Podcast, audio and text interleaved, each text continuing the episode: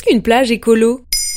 Merci d'avoir posé la question. Depuis la deuxième moitié du 19e siècle, la plage est un lieu de vacances populaire, si ce n'est l'exemple type du tourisme de masse. La France métropolitaine compte plus de 5000 km de côtes, soit beaucoup, beaucoup de plages. Le tourisme représente 50% de l'économie maritime française. Alors forcément, des millions de vacanciers qui débarquent chaque année sur les plages du monde entier, ça n'est pas sans conséquence sur l'environnement.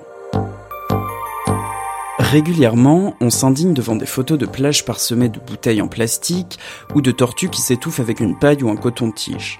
Environ 10 millions de tonnes de déchets sont déversés dans les océans chaque année et les communes touristiques produisent en moyenne 26% de déchets de plus que les autres. Le plastique présent dans les sacs, les emballages, les pailles encombre les mers et menace les animaux qui y vivent. Même nos maillots de bain sont fabriqués à partir de plastique et libèrent des microparticules qui finissent dans les eaux usées et donc dans la mer lorsqu'on les lave à la machine. Les mégots de cigarettes aussi contiennent du plastique ainsi que des composants chimiques très toxiques. Nicotine, acétone, benzopyrène. Un mégot peut contaminer 500 litres d'eau et mettre très longtemps à se décomposer. Et c'est le détritus que l'on retrouve le plus dans le sable. C'est pourquoi les communes utilisent de gros engins pour nettoyer le sable des plages. Le problème, c'est que ce nettoyage mécanique fragilise l'écosystème en perturbant l'habitat des petits animaux du littoral.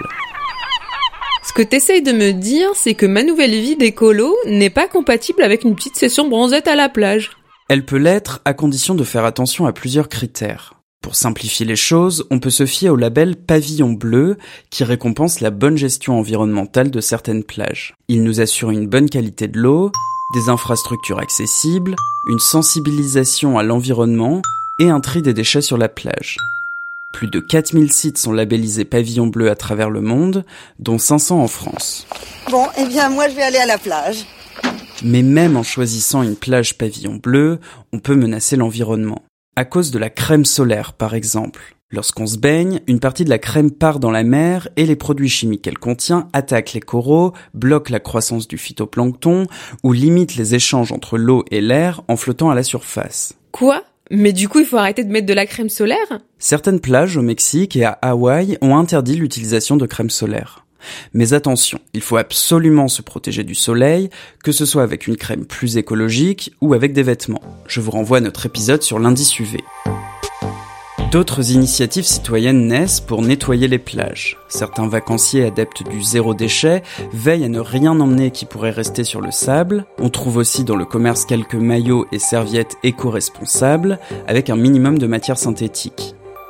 À son échelle, chacun peut essayer de rendre la plage un peu plus verte, bien qu'il semble difficile pour le tourisme de masse de devenir un jour écolo. Voilà ce qu'est une plage écolo. Maintenant, vous savez. En moins de 3 minutes, nous répondons à votre question. Que voulez-vous savoir? Posez vos questions en commentaire sur les plateformes audio et sur le compte Twitter de Maintenant, vous savez.